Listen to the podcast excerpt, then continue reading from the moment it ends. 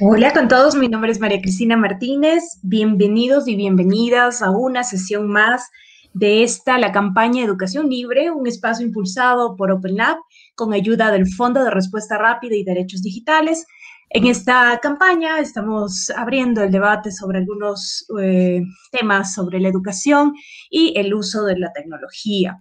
el panel de hoy versa sobre la pregunta si es posible aprender a programar en infancia y para esto pues tendremos eh, varios invitados el día de hoy. Bienvenido Francisco.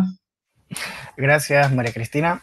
Eh, sí, este, bueno, ayer empezamos a hacer este conversatorio eh, sobre esta, esta pregunta que surge eh, realmente pues, por los debates públicos que se dieron hace días atrás, pues, este debate presidencial en el que se mencionó sobre la enseñanza de programación a tempranas edades para mejorar la educación. Em, y, bueno, eh, esto generó mucho, eh, mucho debate en redes sociales sobre si es posible o no es posible, si se puede o no se puede, eh, si tiene sentido o no. Y bueno, ya desde ayer estamos conversando con esto, con algunos especialistas y hoy día tenemos unos invitados especiales que nos van, a, nos van a hablar sobre sus experiencias desde la pedagogía y sus experiencias desde aprender a programar, cómo aprendimos a programar.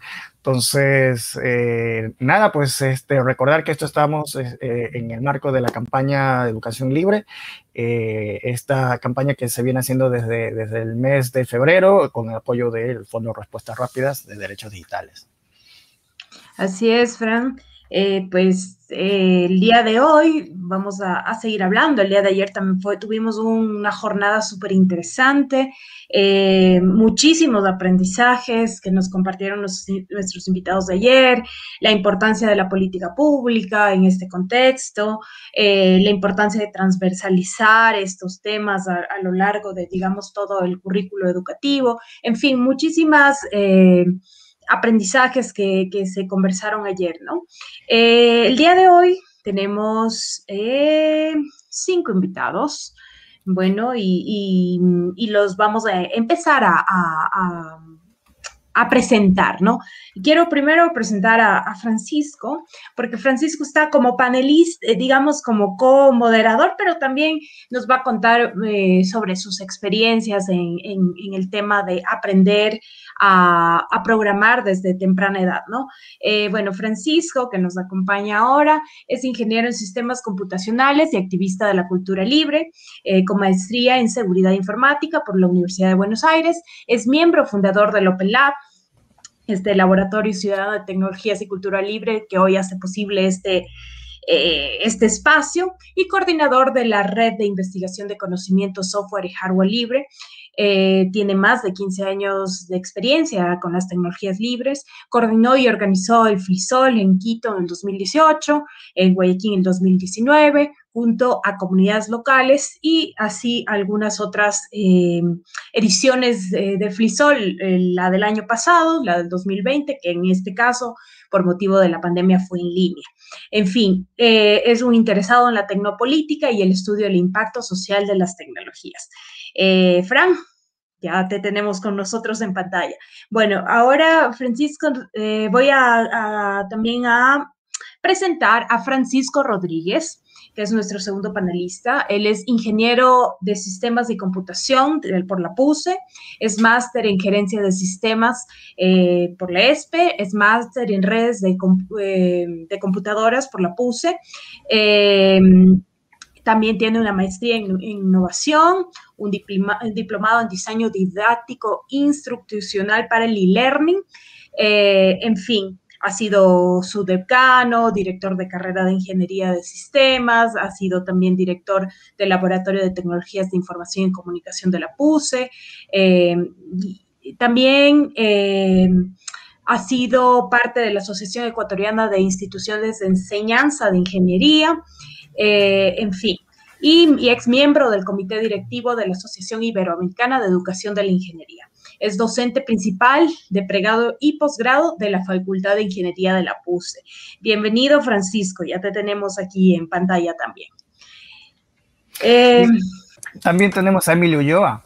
Emily Ulloa, ella es eh, robotic developer, es motivadora y la integrante más joven de Girl Tech, eh, Ecuador. Eh, crea su robot Dini Robotini a los seis años para ayudar a los niños con autismo, convirtiéndose así en la programadora y desarrolladora de robot más pequeña del Ecuador. su talento ha sido reconocido, lo cual le ha permitido dar conferencias en universidades del país en TED X Quito Juvenil, eh, eventos pro discapacidad y en escuelas de Estados Unidos a la vez. Eh, es motivador en áreas de STEM eh, y pues participa también para varios eventos en, estas, en esta área en América Latina. Sus conferencias nos, nos enseñan que nada nada es imposible y que debemos motivar a los niños, a las niñas, a los jóvenes a involucrarse más en carreras de ciencia, tecnología, ingeniería y matemáticas STEM y a la vez innovar y cultivar eh, los talentos de las personas. Bueno, también tenemos con nosotros el día de hoy para compartir sus experiencias a Diego Saavedra. Él es docente del Instituto Superior Tecnológico Juan Montalvo, es activista de software libre, pensamiento, computacional, desarrollador de Deep Learning eh, y apasionado por la lectura. También es padre. Eh, también es, cabe recalcar que Diego también tiene mucha experiencia eh, en el tema de la enseñanza de la programación en los ámbitos de la, de la niñez. Eh, ah, y también está Cristian Guayasamín. Eh, Cristian Guayasamín, em, bueno, él es comunicador social con mención en producción audiovisual y multimedia con enfoque educativo. Actualmente está cursando la especialidad de educación y nuevas tecnologías de la información y comunicación. Tiene experiencias como facilitador eh, de talleres en pensamiento computacional, Scratch, dirigido a niños, niñas y docentes a nivel nacional. Ese es el panel que tenemos los invitados y las invitadas del día de hoy. Así es, como ustedes ven, es un panel súper interesante. Eh, tenemos muchas experiencias que contar y de eso pues va a versar la, primera pregunta un poco para abrir. También que, sepan que esto va a ser una conversación, eh, que vamos a ir también ampliando las preguntas a partir de lo que nos cuenten y nos vayan eh, pues compartiendo y también les invitamos a todos quienes nos están viendo pues desde sus hogares, trabajos o desde donde sea que estén conectados a que puedan dejarnos desde ya sus preguntas, eh, sea a partir de las redes sociales, de tanto en, en OpenLab, en Twitter o en Facebook o a su vez en, la transmisión en vivo en YouTube. Em, bueno, entonces para empezar, queremos saber que nos cuenten un poco su experiencia como a, modo de resumen eh, sobre, sobre justamente la programación en, la infancia. ¿Qué, experiencia han tenido con este tema en particular? Eh, bueno, vamos a empezar con Emily. Bueno, creo que en mi caso el hecho de aprender desde pequeña es algo lo cual hasta hoy en día sigo, pues aún sigo siendo niña, aún tengo mi niñez. Y la verdad que siempre me ha gustado este tema de la programación y mi experiencia de forma general ha sido de que empecé desde muy pequeña y uno de los mayores factores los cuales me motivaron a empezar, si podría decir, es además del apoyo constante de, de mis padres y la aceptación de que yo, aunque sea una niña que, que cuando yo empecé era muy pequeña, me gustaba siempre tratar de, arreglar mis juguetes. Yo veía a mi tío Miguel, el cual fue una de las principales personas las cuales de hecho me inspiró porque yo lo veía hacer proyectos, unos proyectos súper chéveres, los cuales hasta hoy en día los reconozco. Él los hacía para justamente concursos en la universidad. Entonces yo entraba a su cuarto y me interesaba bastante. Con respecto a mi parte de educar a otros niños, lo he hecho principalmente porque siempre he notado esa cultura de que programación solamente es para gente adulta, gente mayor, que un niño no podrá llegar a hacer eso. Entonces sí tuve esa gran conmoción de querer hacer algo distinto. De hecho, en mi colegio incentivé y se logró, logré de que hasta hoy en día podamos ver incluso eh, programación básica con Scratch, material de informática. Entonces, más o menos, eso es lo que mi experiencia con respecto. Gracias, Emily. Em, perdón, Francisco, si nos puedes ayudar también con tu experiencia. Ah, oh, oh, bueno, este, mi experiencia básicamente es, eh, bueno, yo, no, yo todavía no he, enseñado a programar eh, eh, a otras personas, o mejor dicho, a niños, niños o niñas. mi experiencia radica más en, cómo aprendí a programar. Yo un poco me, identifico con, con, Emily, esta historia que, que, ella contaba, bueno, luego después lo podemos ahondar. Eh, pues yo, yo aprendí a, programar desde muy temprana edad y, justamente pues por, por la guía de, de, un familiar, ¿no? Fue un tío que me, me, me, me ayudó en esto, ¿no? un poco alimentó esta curiosidad que, que tenía y, y, bueno, desde ahí este, programé durante muchos años como una cosa, como un hobby, como, como un entretenimiento básicamente. Eh, y lo curioso es que no sé, quizás a los 11 o a los 12, no sé, estamos hablando de mediados de los 80 o 85, 88. Eso revela un poco mi edad. y este, más o menos esa edad, y bueno, comprendieran la época también, ¿no? O sea, no estábamos hablando de computadoras o laptops sofisticadas, sino de una Commodore 64 y, y ese tipo de, equipos. Y, bueno, fue, para mí fue una experiencia muy enriquecedora eh, eh, eh, de, de, cosas que pasaron aquí, aquí adentro de mi cabeza cuando, cuando estaba yo en este proceso, que es difícil de, explicarlo. Bueno, ahora ya hay explicaciones para esto, ¿no? Y, mi experiencia básicamente está en eso, que, luego más adelante lo, lo, puedo contar. Gracias, Francisco. También tenemos a Francisco Saavedra. Francisco Cuéntanos. Ah, perdón, ya, los confundí los apellidos. Francisco. No te preocupes. Bueno, muchas gracias por la invitación. Eh, este mundo de la programación es muy bonito. Generalmente yo le recomiendo mucho a los estudiantes de colegios que se metan al área de tecnología.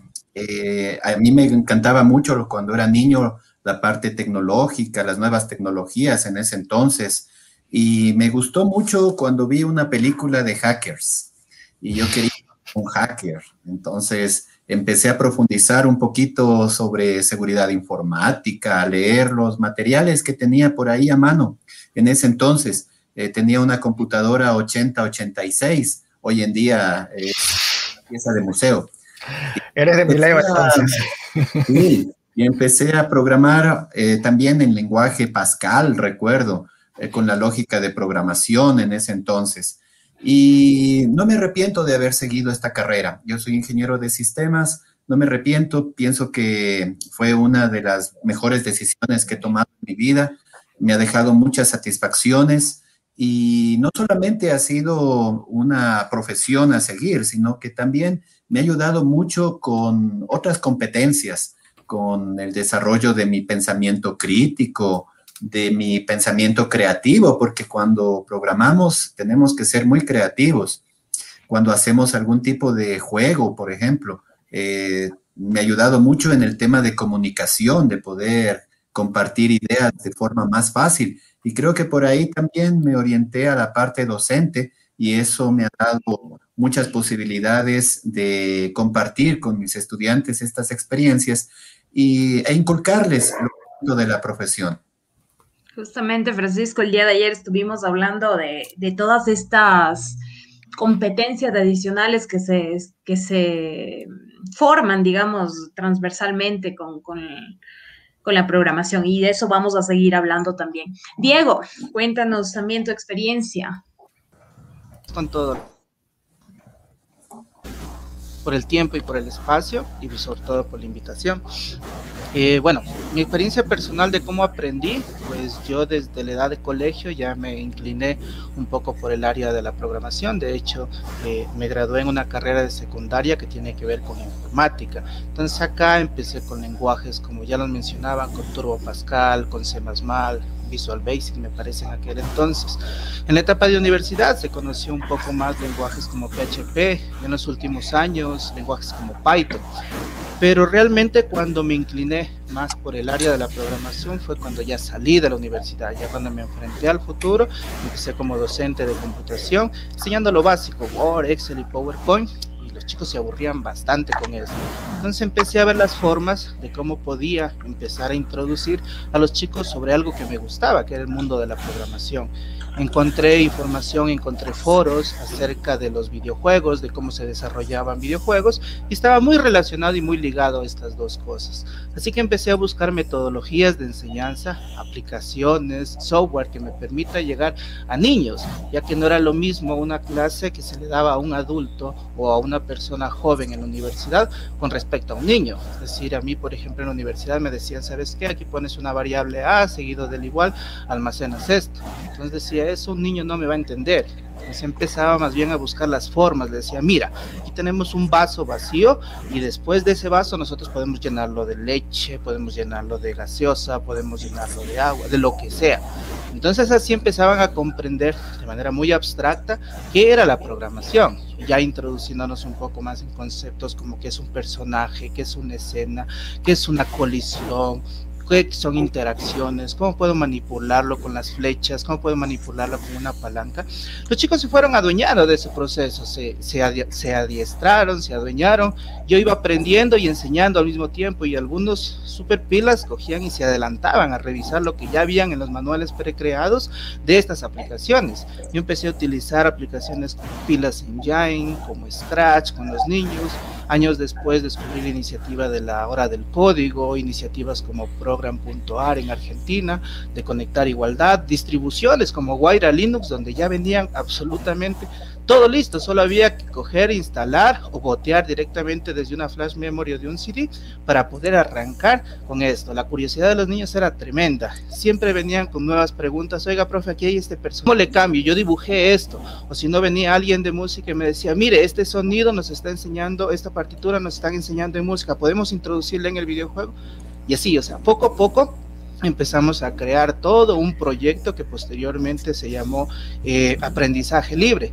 Años después, gracias a CENESID de acá de, Ecuador, salió el concurso de el Banco de Ideas, donde se obtuvo un capital semilla para crear Codic, y actualmente es una propuesta de educación descentralizada inclusive a través de un entorno virtual.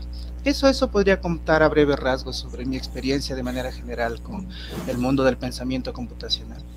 General Diego. Y bueno, hay algo que me parece que ha salido. Podemos silenciar tu micrófono, Diego. Exacto.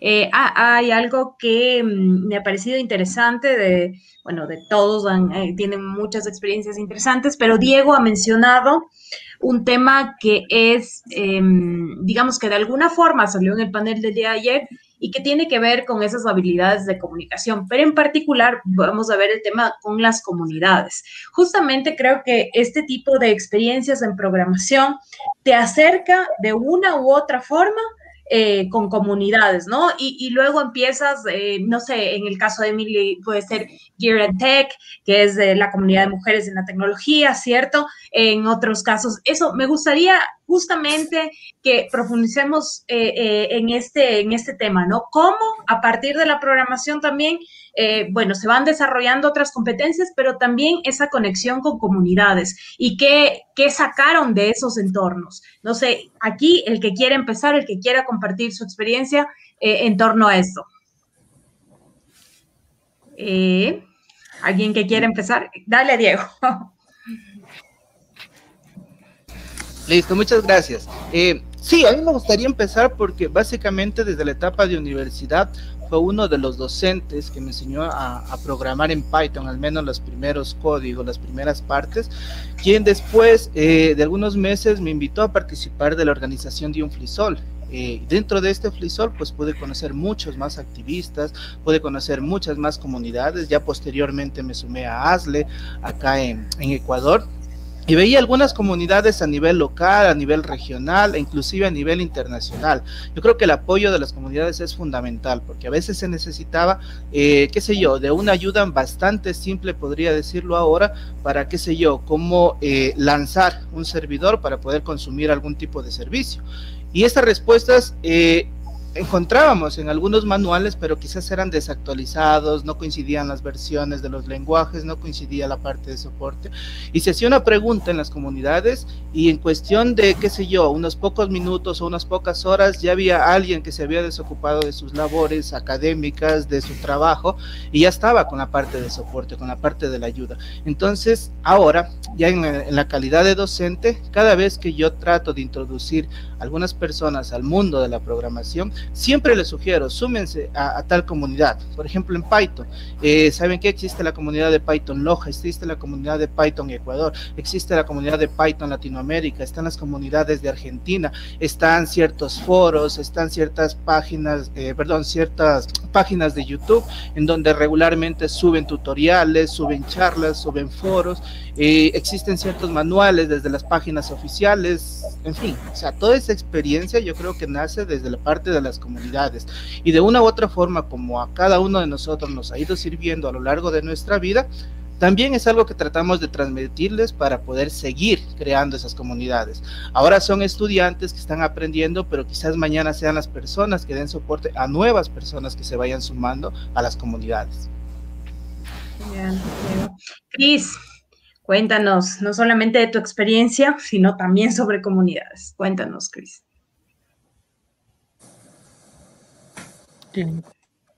Muy buenas tardes. Eh, bueno, mi experiencia es un poco diferente al, al de esto porque yo empecé muy tarde comparado con todos y todas las que hablaron anteriormente de mí, anterior, porque yo inicié ya por mi cuestión la, laboral.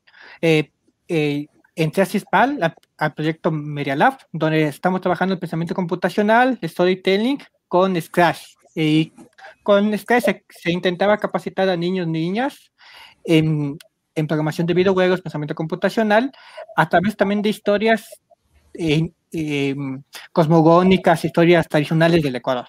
Entonces, tuvo un equipo contratado para esto, de cual yo no formaba parte de la programación, yo era eh, comunicador en ese punto, pero al, al ver cómo, cómo, cómo, programaban, al yo estar preguntando, ya están los, los videojuegos, al estar siempre ahí, eh, tuve, el, tuve una sala de aprendizaje picario o sea, aprendizaje viendo. Luego, cuando llegó el momento que hacía falta alguien que vaya, que viaje a, a, la costa cotidiana, en este momento fue a Quinindé, no recuerdo, eh, dije yo, yo voy. Era mi jefe, ¿sabes programar? Yo digo, Scratch, sí. Programar así en, en, otros lenguajes, no, realmente no, porque tengo un aprendizaje en comunicación, pero en Scratch ya lo había aprendido. Fue como, ese llegó mi momento. Y desde ahí cada curso, cada semana era de aprendizajes y también de enseñar, transmitir. Había mucha responsabilidad porque no podía ir a, no sé, a improvisar un curso. Eso es un irrespeto creo que hacia, incluso hacia mí. Entonces había que capacitar, la autocapacitación bastante intensa en eso y, y, el, y el aprendizaje son interesantes, porque tú vas aprendiendo con tu estudiante, literalmente, con, con las personas que están ahí, con los niños y niñas enseñan no solo cosas del pensamiento computacional, sino de la enseñanza total, de, por poco más la vida. Entonces, eh, ir aprendiendo la mano de mis, de mis estudiantes, de niños y niñas, ha sido bastante interesante. Después, con el Ministerio de Educación, tuve la suerte ya de poder capacitar a docentes. Eh, aunque los temas eran similares, porque se buscaba que ellos puedan replicar con sus, con sus estudiantes es distinto porque una cosa es enseñar a niños, niñas y otra cosa son sus docentes. Si me preguntan, es un poquito polémico, eh, es un poco más fácil con niños y niñas. Siempre los docentes a veces somos un poco más difíciles, incluso hasta por nuestra edad. Entonces, siempre ha sido prepararnos siempre. Estoy ahora estudiando ya educación para estar al nivel de, de las circunstancias. Y, y, en cuanto a comunidades, la, la mi experiencia, gracias a mi trabajo, he podido conocer estas comunidades que mencionaba Diego, de Ladies, comunidades de Python, Fera, que conocí, y, lo mismo, hay comunidades tal vez no formadas de Scratch, pero las hay. Hay como, eh, siempre estamos trabajando en el Scratch Day, Scratch Week, en conferencias, hay gente que está enseñando, conocimos a Francisco Rodríguez por, por eventos, sabemos que hay una comunidad que está atrás de, estos y es muy importante. Y creo que, al menos por ahora, eh, falta de una ley que integre esto en la, en la currícula, creo que el, el, camino es las comunidades. Es invitarles a, pues, a lo que estamos aquí, a los, los que estamos aquí, a seguir las comunidades y a las personas que nos están viendo, igual, a enterarse, a participar, a formar, porque al menos por ahora es, este es el camino. La programación en la niñez va a ser por, por, por comunidades, por grupos, por gente, por activistas, por gente que un día se despierta y dice, ah, quiero enseñar, quiero compartir lo que yo sé. Entonces, creo que por ahí va el camino por ahora. Eso en cuanto a comunidades. Genial, Cris. Y, bueno, yo también soy una amante de las comunidades. Es más, yo creo que a, gran parte de las personas que, eh, digamos, hemos topado en estos eventos eh, han sido eso, de participación en comunidades, ¿no? Y, creo que el potencial que tienen las comunidades de aprendizaje son enormes. De hecho, hace un par de años hice un estudio sobre eso y justamente las comunidades de aprendizaje. Y lo mejor de todo es que el conocimiento no se queda solo en el tema de, digamos, por el cual se une la comunidad, me invento, me invento programación, sino que esa, ese aprendizaje va a otros ámbitos de la vida y eso en particular, eh, y, bueno, muy interesante lo, que dice Cris, ¿no? Esto de incorporar también en el tema educativo este tema de las comunidades de aprendizaje. Así que, bueno, no sé quién más tenga, por ejemplo, Emily, ¿cuál ha sido tu experiencia con el tema de comunidades? ¿Con cuáles has tenido experiencia o qué has aprendido de ellas o qué, o, mm, cuál ha sido tu interacción con alguna comunidad? Bueno, eh, yo creo que de forma general las comunidades van a existir en cualquier materia. Las comunidades siempre ha sido como una puerta a conocer más personas las cuales les gusta lo que también te gusta. Es algo bastante bonito porque puedes aprender personas mucho más experimentadas y aunque tú recién estés empezando, esas personas también empezaron y puedes aprender de ellas. Sea como sea, el hecho de que estemos aquí, estamos creando una comunidad estamos interactuando uno al otro, tenemos un tema en común y las personas que nos están viendo también están aprendiendo. Entonces, esa ha sido más mi experiencia con las comunidades y nada, de ahí los eventos los cuales yo también he participado, que también son, comunidad, que también son comunidades.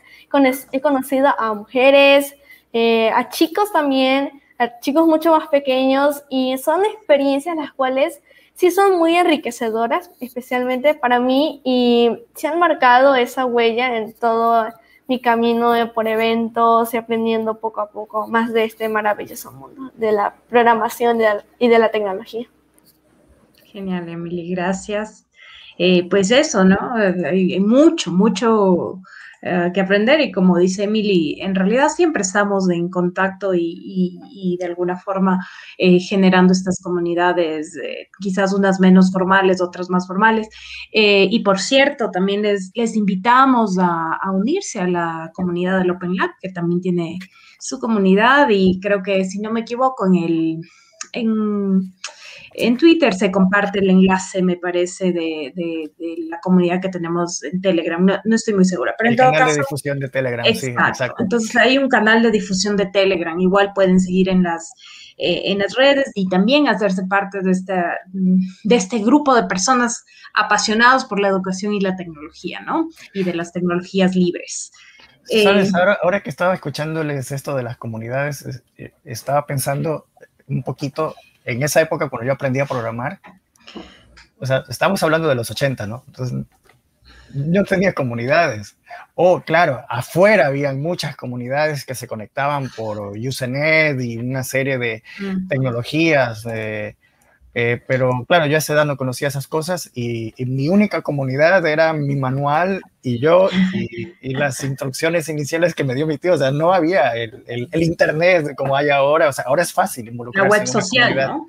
Claro, ahora es muy, muy sencillo, o sea, no estar en una comunidad es una cosa rara, o sea, las comunidades están ahí para que tú puedas ah, compartir y aprender.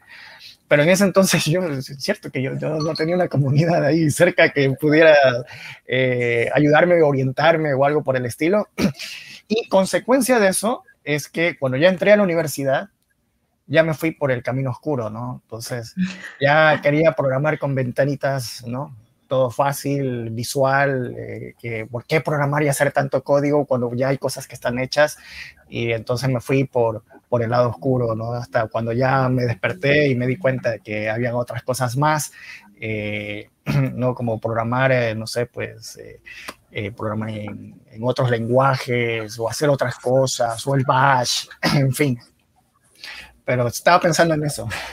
bueno, justamente... Em, bueno, Howard Reingold es uno de los autores más antiguos, digamos, en, acuñar el término comunidad virtual, allá por los ochentas, y él de hecho eh, comentaba que las primeras comunidades eran más multitemáticas y, de hecho eh, funcionaban por listas de distribución, ¿no? Eh, lo que ahora tenemos las listas de correos electrónicos. Entonces, eh, era la forma más antigua de comunidad, ¿no? Estas listas de correos y todo el mundo iba, iba eh, comentando, ¿no? Y claro, decía que la comunidad en su momento conocida como, ya saben, ¿no? Todos somos partes de una comunidad geográfica, pero en este caso lo que nos iba a unir era las cuestiones temáticas, ¿no? Y, justamente estos puntos en común, ¿no? En fin, pero em, justamente hemos oído que eh, varios de ustedes tienen como, eh, ¿qué, en qué momento se enganchan con la programación? ¿En qué momento eh, ocurre este, no sé, este crush, este enamoramiento de la programación, ¿no? Eh, ¿En qué momento esto empieza a adquirir sentido en sus vidas? Eso, eso quisiera saber.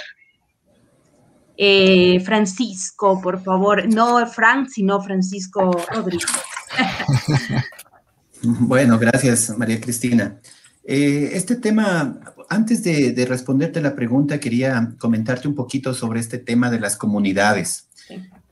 nosotros formamos una propia comunidad y les invito a los niños, a los jóvenes que vayan a esta comunidad, se llama Progra Academy, participamos en esta comunidad.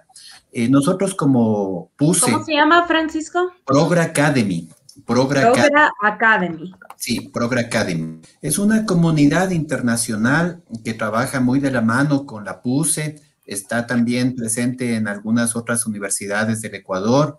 Y lo interesante de esto es que nosotros como Universidad Católica hacemos responsabilidad social universitaria y nos dimos cuenta que hay una crisis de aprendizaje, de recursos, sobre todo en Ecuador, en los países en vías de desarrollo, enorme. Estamos con un rezago enorme en las competencias del siglo XXI, eh, computacionales, pensamiento crítico, creativo, comunicacional, colaborativo, e inclusive una crisis en lo que en las competencias de carácter que nos preocupó mucho y nos juntamos a esta comunidad de Progra Academy.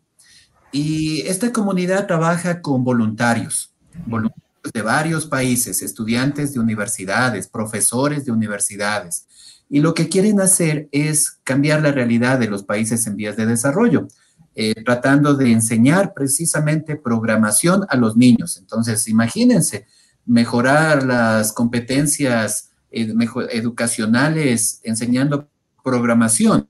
Eh, justamente yo le oí a un candidato en el debate que quieren enseñar programación a los seis años. Es factible, claro que es factible. Y es eh, no solamente factible, sino es urgente, necesario que se aprenda esto.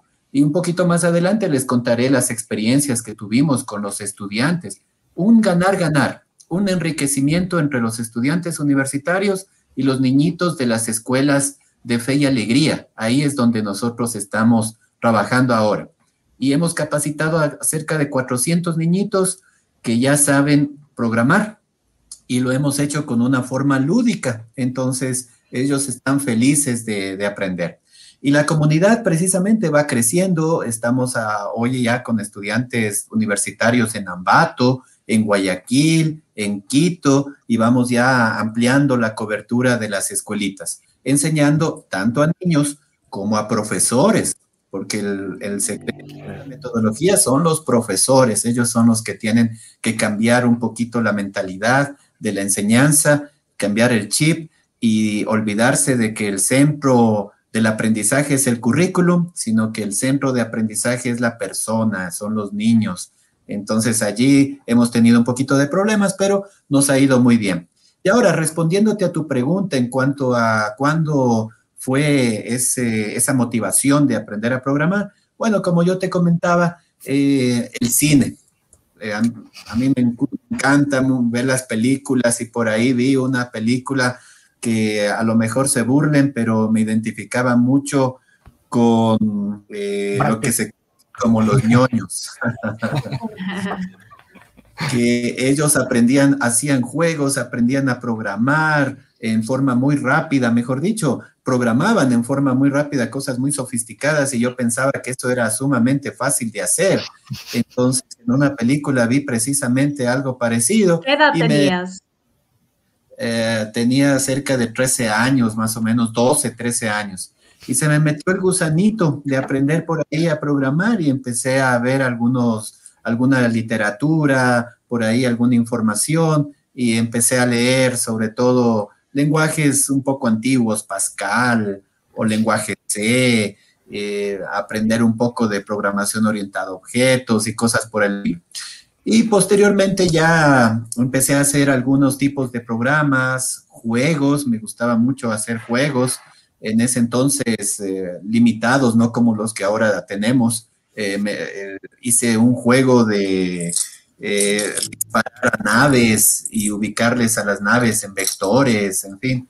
Entonces, ese tipo de actividad fue la que me fue llamando más y más la atención y como te comenté en un inicio, la parte de seguridad informática también me llamó mucho. De hecho, mi tesis en la universidad fue orientada a seguridad informática y he trabajado en algunos proyectos de seguridad informática también. Genial, Francisco. ¿Quién más nos quiere compartir su experiencia en este sentido? Mm, bueno, a mí la verdad me enganchó fueron los videojuegos. A mí me enganchó los videojuegos. en ese entonces, eh, los, los, los, que estuvieron en, en esa época eh, eh, se acordarán del Atari 1600. Sí, el Atari 1600. Bueno, Emily, en esa época no, tú no estabas en planes, creo, todavía. Sí, pero el Atari 1600 era este, las palanquitas, eran de los primeros Ataris, tienen una historia interesante. Y era con los cartuchos y, este, y claro, pues las resoluciones eran muy precarias y los píxeles que tú veías ahí los podías medir con una regla, por último. Y me gustaban los dibujitos, el... el, Yo ahí jugaba Circus, sí me parece. Soxer, Pac-Man, es, es, que eran los clásicos. Eh, y después, eh, tiempo después de eso, eh, un tío tenía una, una, computadora que se le ponía cartuchos, ¿no? Pero él nunca tenía cartuchos. Como no tenía cartuchos, no se podía jugar. Y yo le preguntaba por los cartuchos y él lo que ya un día cansado de que tanto le insistía, me dijo, mira, pum, le encendió y salió ahí un cursorcito ahí que parpadeaba. y, y, me dijo, mira, papá, puso ahí un par de líneas, escribió ahí algo eh, luego me dijo, a ver, este, escribe tu nombre, un Francisco, enter, y me salía, hola Francisco, ¿cómo estás? Y yo me quedé así como loco, eso para mí fue como una novedad, o sea, le estaba diciendo a la máquina que haga algo, ¿ya? Y no al revés, o sea, no, no este, la, yo controlaba o dije, hacía algo que la máquina me, me, me, llevaba a hacer, más bien yo le estaba diciendo a la máquina que haga algo. y, y, eso fue lo, lo, lo primero, ¿no? de ahí me enseñó para que me pudiera entretener a hacer dibujos, hacer líneas, cuadrados, círculos, eh, y con eso me enganchó. y eso me daba la idea o me recordaba los videojuegos, ¿no? Que más o menos eran así las gráficas, ¿no? Y, ahí empecé a programar, eso era el lenguaje basic, ¿no? lenguaje basic. Genial. Ayer, de hecho, se, se mencionaban, ¿no? Todas estas cosas de estos primeros vininos de programación Em, creo que si bien no recuerdo, Pablo quizás lo mencionó, o Marcelo, em, el tema de que también ayudaban a, hacer a las personas a resistir a la frustración.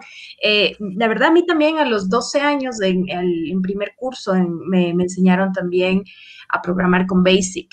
Eh, súper básico, yo no he topado otra vez del tema, pero además era con DOS, porque o sea, movíamos en Basic, pero en la pantalla negra se ponía el código. Y claro, uno se frustraba cuando no salía, pero por último terminaba, o sea, el, objetivo, cuando uno realmente alcanzaba el objetivo, era una maravilla, ¿no? Entonces todo esto nos, nos ayudaba un poco también a formar ese, ese carácter de, de seguir intentando, de alcanzar el objetivo, etcétera, ¿no?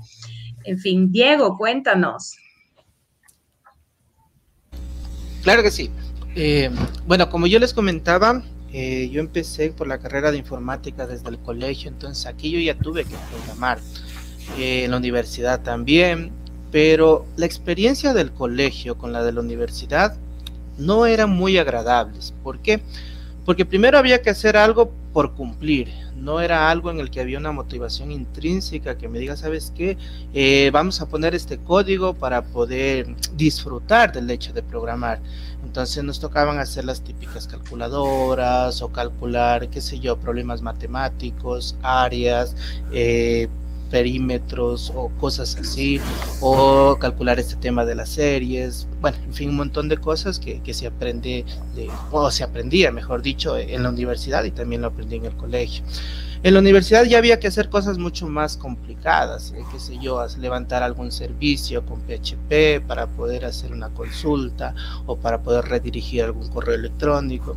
En fin, había muchas cosas que tocaba hacer por cumplir, porque si no se perdía el ciclo, se perdía el semestre o, lo que había que hacer. Más bien mi motivación para aprender a programar es cuando ya salgo de la universidad.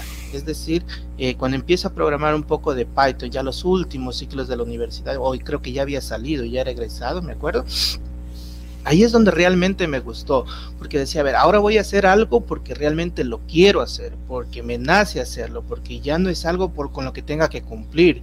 Y no importa si me demora una semana, un mes o un año en hacerlo, así sea algo chiquito, es algo que a mí me va a gustar.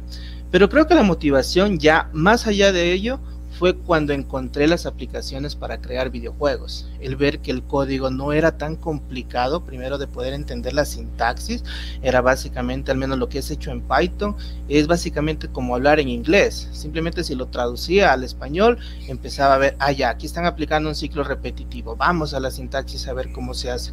O aquí están aplicando la programación orientada a objeto, ah, ya, cómo se crea una clase.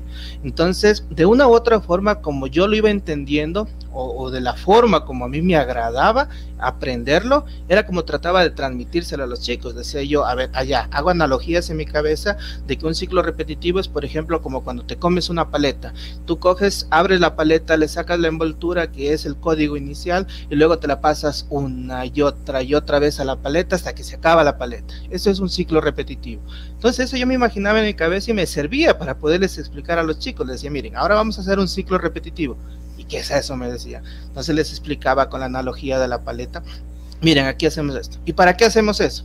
Eh, qué sé yo, podemos aplicarlo en muchas cosas. Por ejemplo, para que caigan asteroides desde la parte superior y con la nave los vamos eliminando a través de dispararles desde la parte inferior. Ah, ya. Y alguno decía, pero ¿y qué pasa si lo hacemos desde el lado derecho? Claro, podemos cambiarle simplemente. Tenemos que ver las coordenadas X, las coordenadas Y y o sea, se iba volviendo algo tan divertido el proceso de aprender, que no es lo mismo como yo aprendí, pero a la final ya tenía unas bases suficientes para saber, ah, ya, aquí aplican un ciclo repetitivo, aquí aplican una sentencia, aquí hacen un bucle, en fin. Eso un poco puedo comentar mi experiencia de la motivación. Bueno, ayer hablamos igual también justamente de esto, de las motivaciones y de las necesidades. O sea, que la programación se vuelva no en sí mismo un, un componente técnico, sino que pueda resolver algún problema, eh, centrarse con los conectarse con los problemas sociales, con los problemas, incluso con una resolución de, una circunstancia personal, ¿no? Justamente es ahí donde adquiere eh, valor y sentido la tecnología y es justamente donde eh, la gente y nos podemos sentir mucho más motivados a, esto, ¿no? Em, bueno, entonces, para seguir avanzando en el tema, ¿sí? Eh, igual, si a alguien se le queda algo que quiera adicionar, en, su momento lo adiciona, ¿no? Em, me gustaría que nos comenten, eh, porque bueno, si se puede aprender a, programar en infancia, pues lo, lo, han mencionado ya, ¿no? Y justamente es el cómo, cómo, cómo se debería ah, enseñar a programar en infancia, ¿no? ¿Qué aspectos se debería tomar en cuenta? Eh, no sé, mm, eh, Francisco, a ver, sí, eh, Emily, cuéntanos, ¿cómo se debería, tú cuando aprendiste, qué fue lo que te motivó a aprender y también a la hora de que ya pasaste la enseñanza, ¿cierto? ¿Qué, qué, qué es lo que crees que le ha motivado a los niños y niñas eh, aprender? ¿Y cómo has enfocado tú la experiencia? Porque también les quiero contar que Emily no solamente que aprendió a programar desde los seis años, sino que ahora, pues como han visto en, en su presentación, ella también está enseñando a muchos niños y niñas. Emily. Bueno, creo que la pregunta de cómo vamos a empezar a enseñar a los niños a programar también se divide en dos. Primero es cómo vamos a hacer que un niño se interese en la programación, porque eso de porque esa parte de nomás enseñarles así, hay muchas veces las cuales yo de hecho he estado con chicos que se aburren, que no, que dicen, nada, esto no. Entonces, primero les voy a, les voy a intentar la, la pregunta número uno, la cual es, ¿Cómo nosotros podemos llegar a que los niños se puedan, se puedan interesar en la, parte, en la parte de la programación? Primero, casi siempre nosotros cuando pensamos en código, pensamos en un código súper, en código base, y si bien es verdad que eso es código, pero hoy en día existen múltiples plataformas y hoy en día más que nunca aprender a programar se ha vuelto tan fácil porque con un bloque nomás puedes hacer algo lo cual un profesional hacía hace muchos años. Entonces, eso es una grandísima herramienta y hay que intentar, porque sea como sea, ha habido esta, esta cultura de que programar solamente es para gente grande, para profesionales. Y yo de hecho he escuchado a muchos chicos, adolescentes, decir de que programar es algo muy complicado, es algo lo cual no lo pueden llegar a hacer y que solamente es para genios o personas muy, muy inteligentes hay que intentar hacerles entender de que programar realmente es una herramienta y que como cualquier otra herramienta puede servir para crear, para hacer ciertas tareas mucho más fáciles o incluso para llegar a resolver problemas. Eh, lo bonito de programar, y yo algo lo cual yo vi, es que podía crear lo que sea. Y esto va para el concepto general de la programación, ya sea que estemos haciendo una página web, ya sea que estemos haciendo un videojuego, una aplicación, Miri, ¿en dónde programas nomás? Bueno, yo principalmente empecé con el Scratch, con el Scratch un poco más antiguo, era un poco más rústico el Scratch. Hoy en día, la última vez que yo visité la página es mucho más bonito. Eh, después empecé con S4A, ya empecé, S4A es Scratch para Arduino. Después de eso, ya, eh, bueno, ahí me quedé un poco en la parte de S4A, sí estuve bastante tiempo. Eh, aún seguía pequeña, creo que tenía como 8 años. Y después de eso fui avanzando con Lego Milestones. Lego Milestones seguimos usando la misma metodología de bloques y construyes y ya te involucras un poco más a la parte de la mecánica. Lego Milestones es casi como un kit predeterminado, el cual puedes construir como con piezas de Lego un robot tienes sensores, tienes motores, puedes hacer un robot completamente funcional y también tienes su propio código. Hoy en día existen muchos concursos de Lego Mindstorms, de Lego Mindstorms. Fue una de las principales razones por las cuales empecé a entrar. Y ahorita, eh, como justamente me estoy involucrando más en lo que yo quiero estudiar y todo esto, ya estoy empezando con la parte de Python. Estoy empezando con lo básico, pero ahí, ahí estoy. es, es, algo de aprender. Yo ahorita le estoy siguiendo a Python, estoy experimentando. Es una de las mayores cosas las cuales he hecho para, para aprender. Como a mí siempre me ha gustado esta parte de la robótica, de la programación, le sigo porque es algo lo cual me gusta. Emily, ¿qué tan difícil te ha, sido ir desde, por ejemplo, de Scratch? O sea, si ha tenido una secuencia, si ha te ayudado el conocimiento anterior a llegar a Python, por ejemplo. Eso es mucha verdad. hay dos Franciscos, ¿no? Sí. Ahí está Francisco. Francisco Silva. Francisco Silva y el otro Francisco, ¿cuál es? Rodríguez. Eh, sí, Francisco Rodríguez. Algo lo cual usted mencionó del panel que más o menos lo que escuché es que querían empezar de una con seis años a Python. Personalmente, si bien es verdad que se puede empezar a programar, no hay una edad para empezar a programar. Es algo yo siempre lo he dicho. No hay una edad, yo puedo empezar desde muy pequeña y desde más grande se puede empezar. El, el único problema que yo vi es que empezar de una con Python no le veo porque me parece muy bien el hecho de que primero se empiece con algo básico. Es como cualquier cosa, para aprender cualquier materia, aunque sea hasta dibujar, empiezas con lo más básico y poco a poco vas aumentando. Entonces, con Scratch lo que nos ayuda es a comprender esa lógica de la programación. ¿Para qué sirve programación? Porque muchas veces no vas a decir, ah, programación, ok, es algo difícil y ya. Pero hay que entender, cuando empezamos con lo básico, con bloques, hay que entender la lógica de la programación, para qué sirve un bloque y después ir avanzando poco a poco, como ya mencioné en la parte de cómo podemos usar programación a un robot al mundo físico. Entonces hay que empezar poco a poco. Eso de que se empiece de la nada los seis años a Python sin siquiera entender la lógica de la programación no me parece bien. Ni yo aprendí así y todas las personas aprendemos así, de poco a poco y después a lo grande. Muchas gracias, Emily. Muy interesantes tus experiencias. Diego. Sí, muchas gracias. Yo coincido bastante con Emily porque, como digo, en base a mi experiencia de cómo aprendí y cómo enseño, pues son dos cosas completamente diferentes.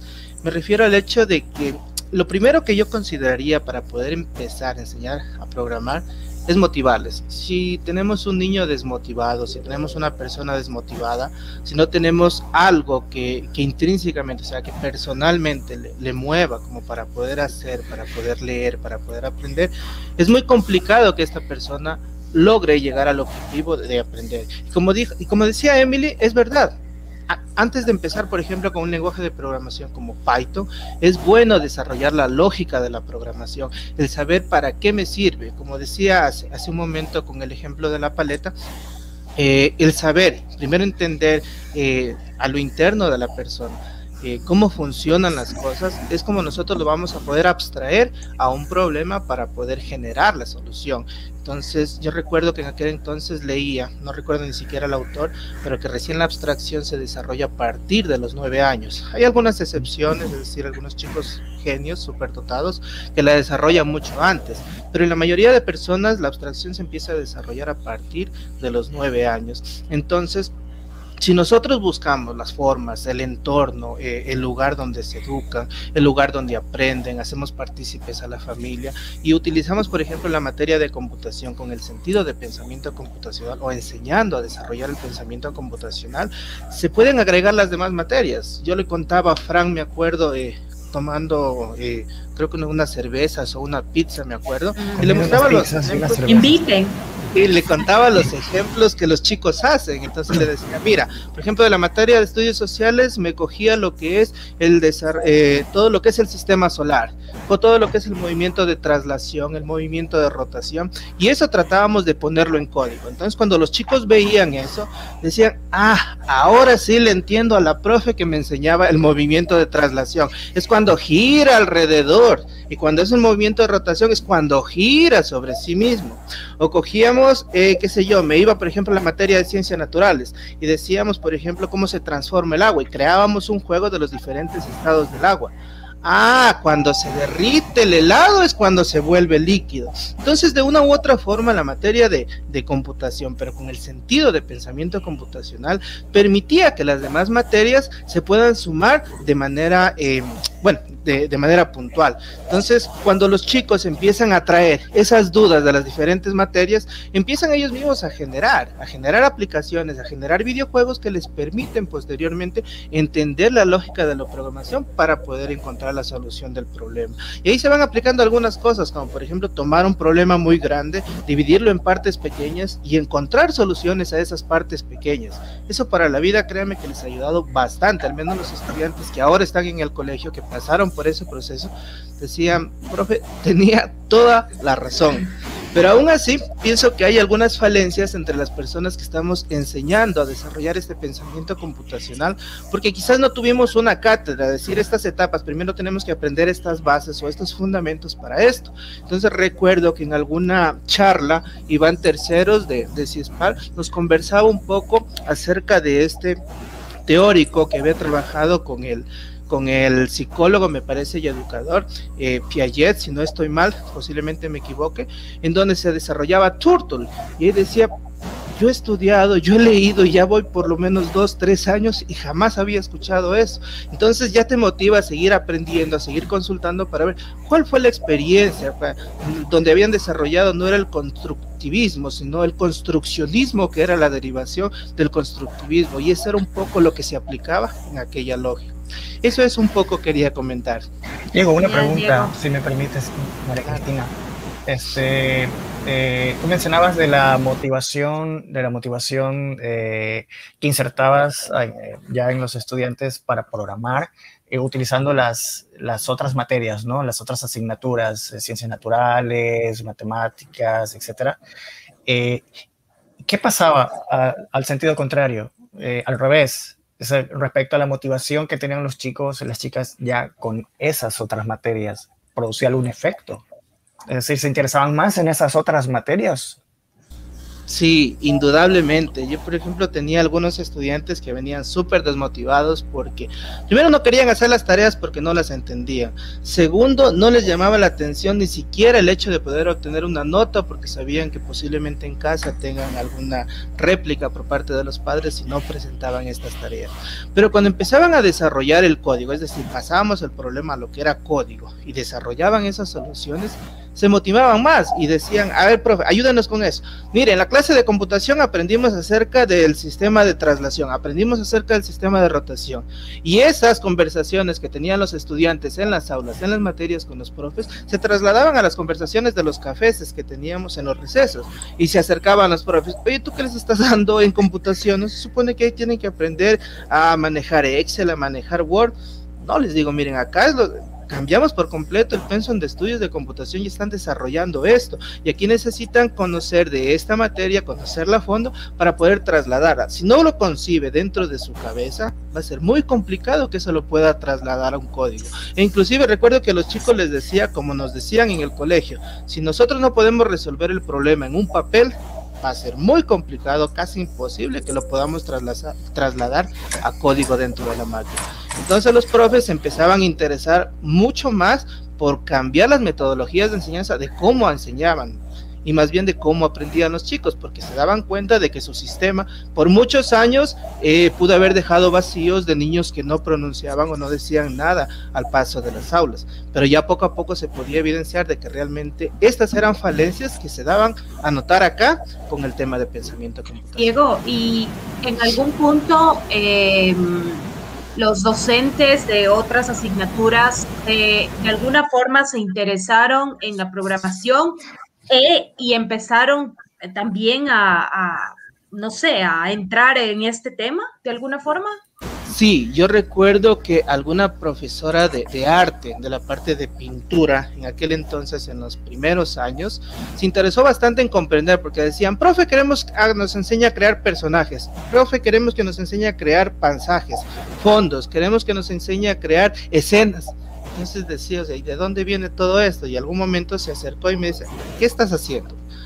De esas preguntas nunca me habían venido antes en todos mis años de experiencia de enseñar arte. Entonces decía eh, bastante el tema de, por ejemplo, a ver, ¿qué estás haciendo? Eh, ya les explicaba esto. No, no, no, me dice, a ver, ¿cómo yo te puedo aportar desde mi área o cómo me puedes enseñar lo que estás haciendo para poder ver cómo aporto de mejor manera. Entonces, si les estoy enseñando a crear personajes, pues bueno, vamos a crear personajes, así se hace una silueta, podemos utilizar estas formas, etcétera, etcétera. O si queremos crear paisajes, muy bien, veámoslo en forma bidimensional, en forma tridimensional, veamos la posición de cada uno de los objetos. O veamos, por ejemplo, el tema de circuitos, o veamos el tema, por ejemplo, de, no sé, de caminos, de etapas, de escalas, como los juegos de Mario Bros. y este tipo de cosas. Entonces, sí, al menos recuerdo que la profesora de arte se interesó. Después el profe de música decía, oye, no sé qué les estás enseñando, pero me piden audios de fondo, me piden sonidos de colisión, me piden sonidos de esto, me piden sonidos de este otro. Dicen algunos, dicen que ya han aprendido a utilizar la grabadora del celular y se están grabando sus propios sonidos y me piden que les ayude a ecualizar, que hay mucho ruido de fondo, que hay que bajarle a esto. Entonces, sí, de una u otra forma cada docente empezaba a hacer su parte desde sus materias para poder llegar con lo que se necesitaba para lo que el niño quería. El niño quería desarrollar un juego, un videojuego, y quería todos los efectos como se los ve en un video, como se los ve en una película, quería lo más acercado a la realidad. Y se esforzaban, se esforzaban por entender, por generar el código para cada una de estas partes. Genial, Diego, qué interesante experiencia. Igual eh, sabemos que Diego nos, mm, por eso también le dimos el micrófono para porque se tiene, tengo entendido que despedir. Así que muchas gracias por habernos acompañado y por compartir sobre todo tus experiencias y seguimos con el resto de panelistas. Gracias, Diego. Muchas gracias, Diego. Un abrazo. Nos vemos, un gusto. Igualmente, Diego. Eh, bueno, antes de pasar a una pregunta eh, de, quienes nos están viendo, por cierto, les invitamos a, seguirnos dejando preguntas, ¿no? Pero quisiera eh, también darle la palabra a Francisco, ¿no? A Francisco Rodríguez. justamente ya en la experiencia con Python, ¿no? Un poco viendo esta discusión que se formó a partir de de, los procesos de programación. Eso, ¿cuál ha sido más bien tu experiencia en el, en el tema de justamente la metodología con los diferentes edades para enseñarles a programar? O sea, supongo que igual es un proceso, ¿no? Eso, Francisco. Sí, claro, claro que sí, María Cristina, es todo un proceso el enseñarles a programar. Y les voy a contar un poquito las experiencias que nosotros hemos tenido. Nosotros vimos dentro de estos programas de responsabilidad social universitaria, que había muchas falencias en la parte educativa, sobre todo en los niños de escasos recursos económicos y en las escuelas. Eh, los laboratorios, empezando por los laboratorios, tenían varias fallas. Asimismo, eh, el espacio físico no era el adecuado o habían demasiados estudiantes para muy pocas computadoras, en fin. Entonces quisimos ver cómo podemos aportar, cómo podemos ayudar en esas circunstancias. Y en efecto, para poder trabajar, primero capacitamos a los propios estudiantes de la universidad, que en técnicas pedagógicas, en el programa, eh, eh, más bien en el lenguaje de programación Code, que es precisamente el lenguaje en el cual enseñamos a los niños de las escuelas, pero los niños los... ¿Es previo a Python o son diferentes programas? Son diferentes programas. Este es un lenguaje de programación gráfico que se llama Code y en eso nosotros les hemos enseñado precisamente a dar los primeros pasos a que puedan programar en ello. Eh, en este sentido, entonces, los estudiantes aprendieron de la universidad, luego eh, con sesiones eh, en línea, a, a las horas de los laboratorios de computación, eran los facilitadores y les ayudaban a los niños a programar. Pero básicamente aquí los niños eh, tuvieron un contacto con nuevas tecnologías. Eso se facilitó porque el lenguaje de programación Code nos permite enseñar de una forma lúdica, de una forma formativa, eh, viendo los resultados, ya les contaré un poquito de lo que ellos obtuvieron, pero me adelanto, mejoraron en las competencias matemáticas, de, de matemáticas, de lógica, en fin. Les formamos por grupos de tal manera que tenían trabajo en equipo y tenían una metodología basada en retos. Entonces esas habilidades y conocimientos eh, se, ponían en práctica porque fomentábamos la colaboración. Y asimismo se capacitó a los profesores para que ellos puedan eh, aportar, pero quien realmente eh, hacía o era el actor principal eran los niños, son los niños los que ellos, si no les salía algo, enseguida investigaban o sabían de dónde tenían que investigar y de esa manera les enseñábamos a aprender a aprender. Y los retos estaban enfocados en potenciar la creatividad. Entonces, eran sujetos activos para que puedan crear, puedan desarrollar sus propios proyectos. Algo importante también es que los niños se adaptaban a los cambios tecnológicos y tenían mucha facilidad para poder desarrollar eh, este tipo de actividad eh, con ese pensamiento computacional que les íbamos inculcando desde lo más fácil a lo más complejo. Tanto así, imagínate que los niños no querían salir al recreo por culminar con sus retos. Entonces se quedaban eh, en, en, las computadoras realizando esas actividades. Teníamos sesiones online, teníamos sesiones presenciales con los estudiantes de la universidad y con los profesores de la universidad y manejábamos un proyecto en el cual eh, todo se quedaba filmado, todo se grababa por medio de herramientas gratuitas y los niños podían acudir a ver los videos, pero los profesores también veían los videos en la interacción de los estudiantes universitarios para corregir las fallas entonces era un ganar-ganar. Los estudiantes también se daban cuenta qué errores estaban cometiendo de la universidad, me refiero, y los profesores también se daban cuenta cómo poder mejorar ese proceso formativo que estaban realizando, con lo cual hemos tenido un nivel de mejora, ya vamos por este proyecto cuatro años aproximadamente, y hemos tenido bastantes, eh, eh, digámoslo así, eh, gratificaciones, en el sentido de que nos hemos convertido en agentes de cambio. Esta metodología que hemos inculcado ha sido un primer prototipo y los profesores de otras materias también han querido trabajar de la misma forma, con un aprendizaje basado en retos. Eh, de tal forma que nos han pedido que capacitemos a profesores de otras materias. Y la rectora, por ejemplo, o, o los rectores de las instituciones donde hemos trabajado, han estado muy contentos y nos han pedido que no solamente ayudemos en este tipo de materias de programación, sino que también ayudemos en la época más crítica, cuando los niños estaban en sus casas, me refiero a la parte de la pandemia, con cursos vacacionales de programación. Entonces allí tuvimos mayor cantidad de niños que se inscribieron para enseñarles programación y algunas otras herramientas, como por ejemplo crear páginas web, entre otras actividades.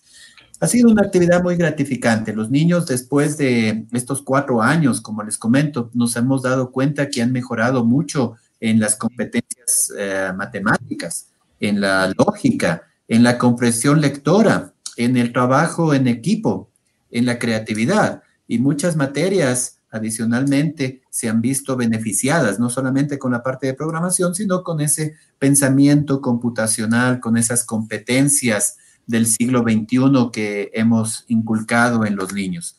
¿Cuántos niños hemos formado? Ya cerca de 400 niños en diversos...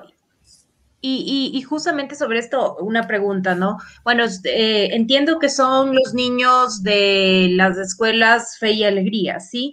Eh, por otro lado, eh, quisiera saber si, o sea, la programación eh, se ha enseñado, digamos, con diferentes herramientas y desde qué edad y hasta qué edad. Por ejemplo, en qué edad se vio Scratch o alguna otra herramienta o code que, mencionabas y a qué edad se está empezando a ver Python o cómo lo están haciendo o si han llegado ya a, esa herramienta. Ya, nosotros hemos empezado con code y hemos trabajado con niños a partir de los nueve años. Y de los nueve años les hemos ido inculcando según los niveles que han seguido avanzando. Hay varios, varias otras herramientas, eh, Scratch, Sphero Edu, Swift, Playgrounds, Alice, Arduino, en fin. Pero hemos visto que Code es una plataforma ideal para poder aprender. Scratch es muy útil también para poder, eh, son lenguajes de programación gráfico, pero son las bases. Y cuando iniciamos con, esta, con este, estos, este lenguaje de programación gráfico, eh, han, han, permitido que los niños se familiaricen con los lenguajes de programación. Desde nueve años, imagínate, y en etapas infantiles. Entonces, las actividades han sido orientadas para poder eh, aprender esa, esas bases de programación, esa lógica computacional. Entonces, eh, no se les ha complicado posteriormente adaptarse a lenguajes de programación un poco más formales.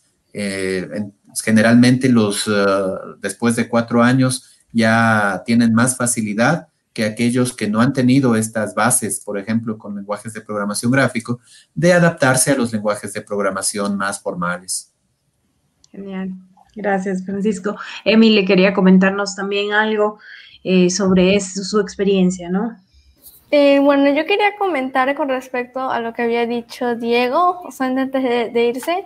Eh, yo lo, apoyo muchísimo, me pareció muy bonito lo que dijo de que podía de que podía como mezclar ciertas materias que le gustaban a los niños con la programación. Y eso es algo lo cual se puede volver realidad, él lo hizo y eso es algo muy bonito de la programación, el hecho de que no hay límites y que puedes básicamente, tienes, tu único límite es tu imaginación. De hecho, eh, hace un tiempo, eh, Cris, ¿cómo te? ¿Cristina?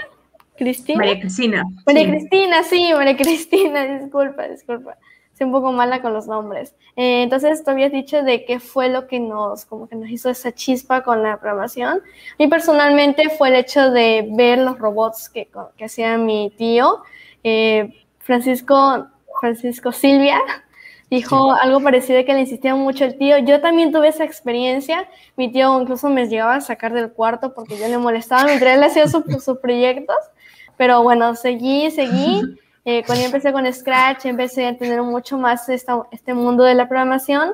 Ya, ya me empezó a enseñar un poco más de cómo hacer robots. Y fue una experiencia bastante bonita, esa chispa, la cual me, como que me encendió esa llama de empezar con la programación.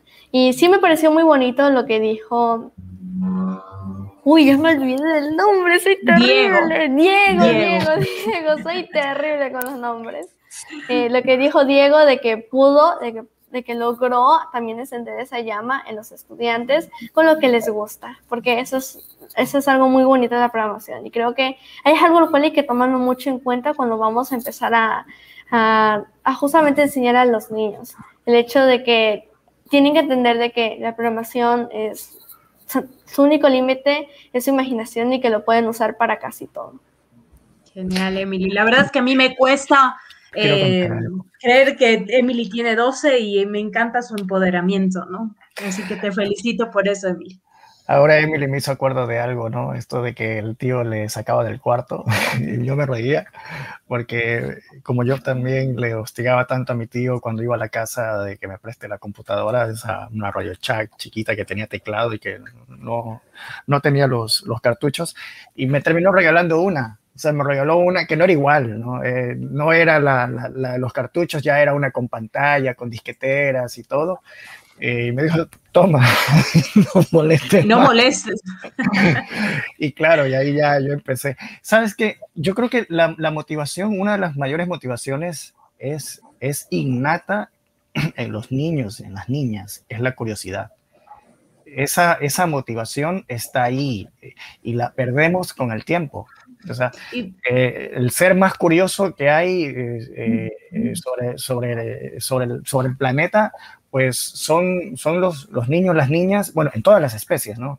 O, al menos los mamíferos, pero son, son este, muy curiosos y esa curiosidad es, es, digamos, como la motivación clave. bueno, lo puede decir Emily, lo puede decir ustedes que han trabajado con niños, en mi caso particular. Y todos los que fuimos niños. O sea, todos. Exacto. En mi caso particular, este, la, la, la, programación era, una, era como un reto constante. A mí también me pasaba esto de que me quedaba hasta las 12 o hasta la 1 así programando y, y, ya me hablaban mis papás porque ya ándate a dormir. Y yo lo que hacía es que apagaba la luz y seguía, seguía trabajando ahí quedito, haciendo... Los malos ejemplos, Frank. Para, para, que no vean, ¿no? Que, que yo seguía trabajando ahí pero era por las ganas de, que no me salía algo, no me salía algo y quería hacerlo y quería hacerlo, ¿no? Y la curiosidad, un día mi tío me regala un, un, programa ahí de contabilidad que yo no sabía para qué era, qué que, es que quería que hiciera con eso, pero había ahí una cosita, una cosita que, que, que me, me, me, despertaba la curiosidad de, de, una funcionalidad en particular, que quería saber cómo se hacía y cómo se hacía hasta que, bueno, y, y aquí viene una cosa muy importante que quiero resaltar, y es que el, software libre eh, y el código abierto es la mejor herramienta para aprender a programar, porque dispones del código. Y para mí eso fue, en ese entonces no existía el software libre, porque el software libre existe como movimiento desde el 85, eh, pero en ese entonces eh, ese software que me regala mi tío estaba el código fuente allí. Y con el código fuente pude resolver esa cosa que me había llamado la atención y que no sabía cómo hacerla, porque estaba el código fuente allí y a punta de la lógica. método científico, ¿no? Prueba y error. Eh, elimina un código para ver, porque no sabía, no entendía nada, ¿no? De ese código que yo estaba analizando, no sabía para qué era pero fácil, ¿no? Elimina una línea y si algo deja de funcionar, ya sabes para qué sirve esa línea. Esa era la forma de, de ver cómo funcionaba algo, para qué servía. Y, y, y, eso es producto de la curiosidad. La curiosidad te lleva a eso, ¿no? A pensar eh, eh, cómo haces esto, cómo se hizo esto de acá, cómo puedo resolverlo. Eh, y no sé, pues con, con 11, 12 años a mí se me ocurrió fue, vamos eliminando línea por línea a ver qué pasa.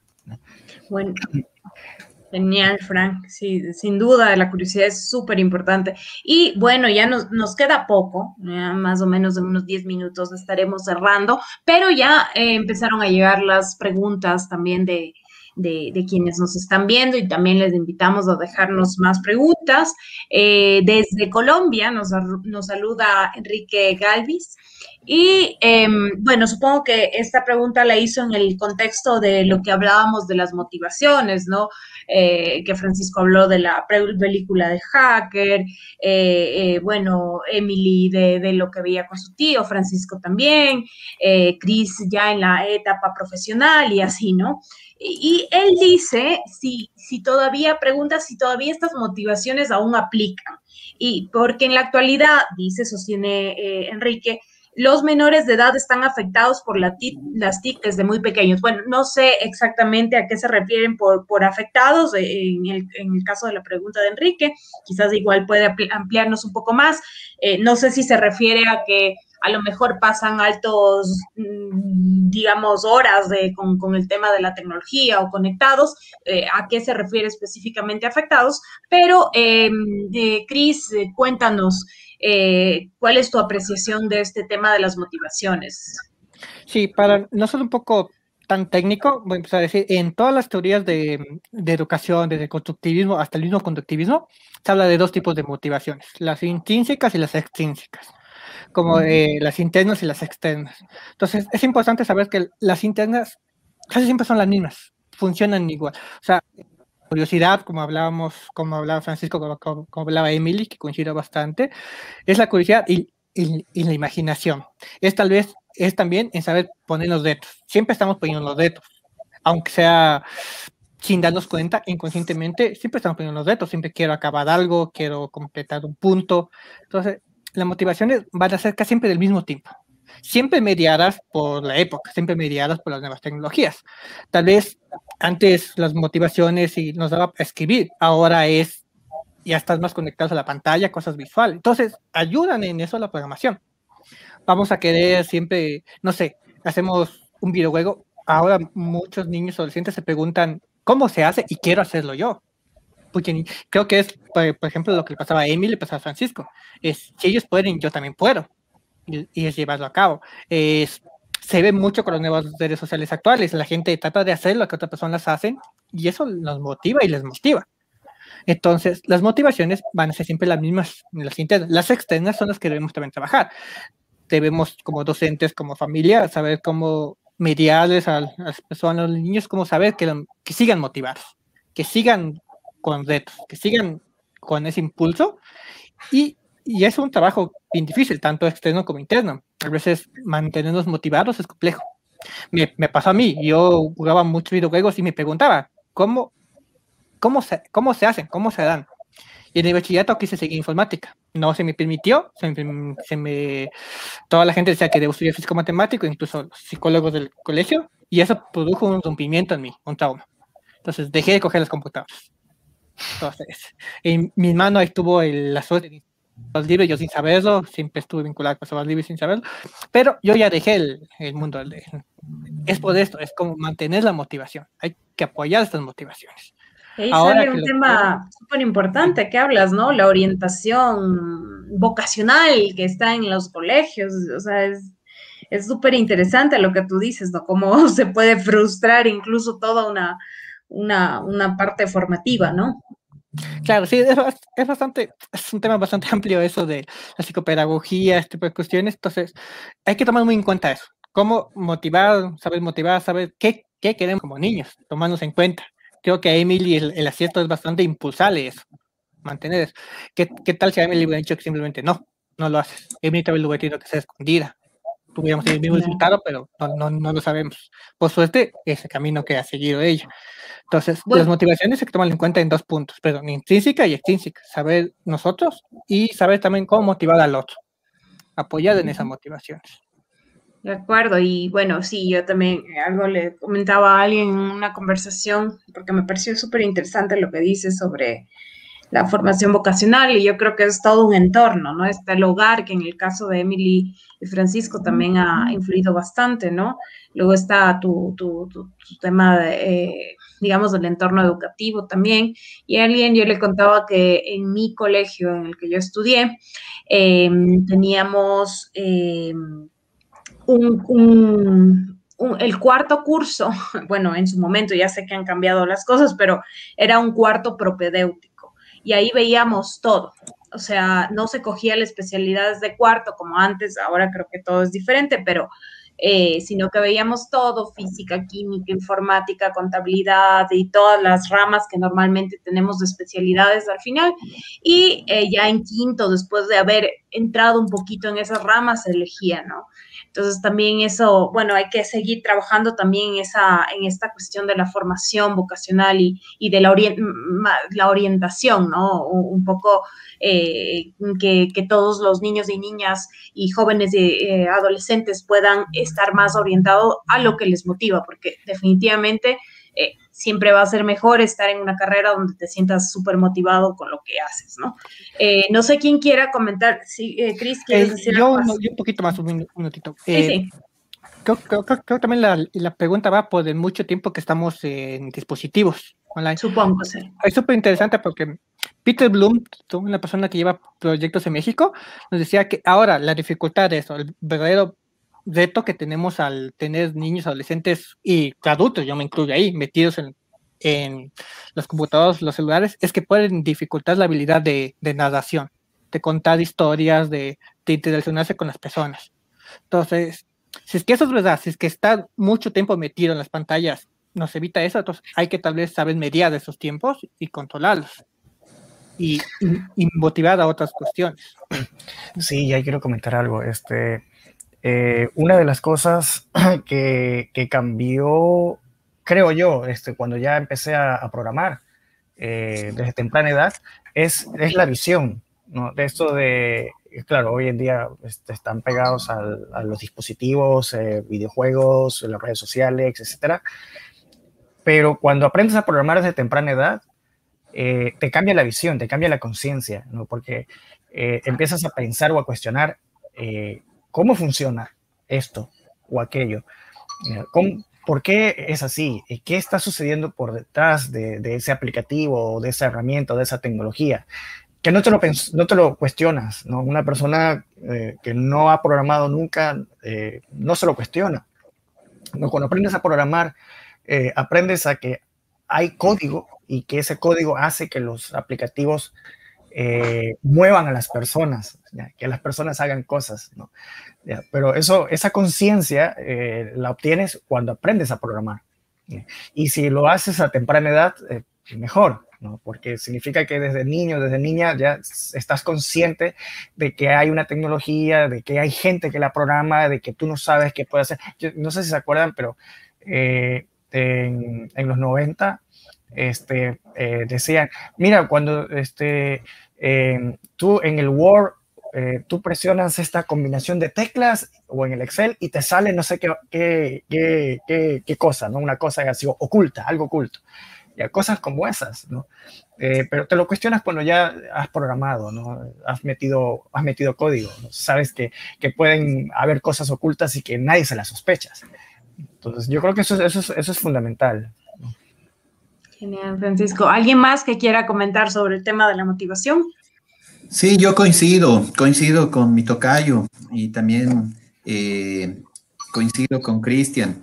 Evidentemente, imagínate en caso, nosotros enseñábamos a programar a los niñitos y tenían otra forma de ver. Esto ya tiene que ver con una actividad eh, meramente de conocimiento. Algo que nos llamó mucho la atención y que tuvimos mucho éxito es que les enseñábamos, eh, en este caso, eh, aprendían haciendo, aprendían haciendo. Y lo relacionábamos mucho con lo que tiene que ver con la naturaleza o con cómo el hardware trabaja, con el software, y ellos mostraban más interés precisamente por lo, por lo que estaban haciendo, en este caso por el funcionamiento de las computadoras, por el Internet, por cómo funcionan eh, las cosas en relación a tecnología, con lo cual veíamos que despertábamos la creatividad, el interés por conocer un poco más. Los padres de familia inclusive participaban también aquí y ellos tenían eh, mucho, buenos comentarios, muchos, muchos buenos comentarios, sobre todo por el hecho de que los niños estaban más motivados en la parte de la programación que en redes sociales o en alguna otra actividad. Eh, nos llenó de mucho gusto el conocer eso y precisamente es lo que dice mi tocayo. En efecto, al conocer un poco más de cómo funcionan eh, las computadoras o los lenguajes de programación, los niños querían profundizar un poco más sobre esta tecnología. Y algo importante, el tema de la motivación.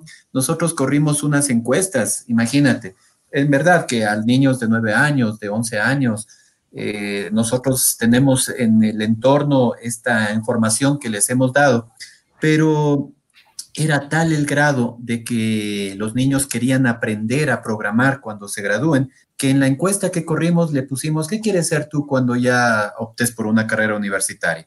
Más del 80% decía que quería ser ingeniero en sistemas, que quería trabajar con computadoras, que quería diseñar juegos.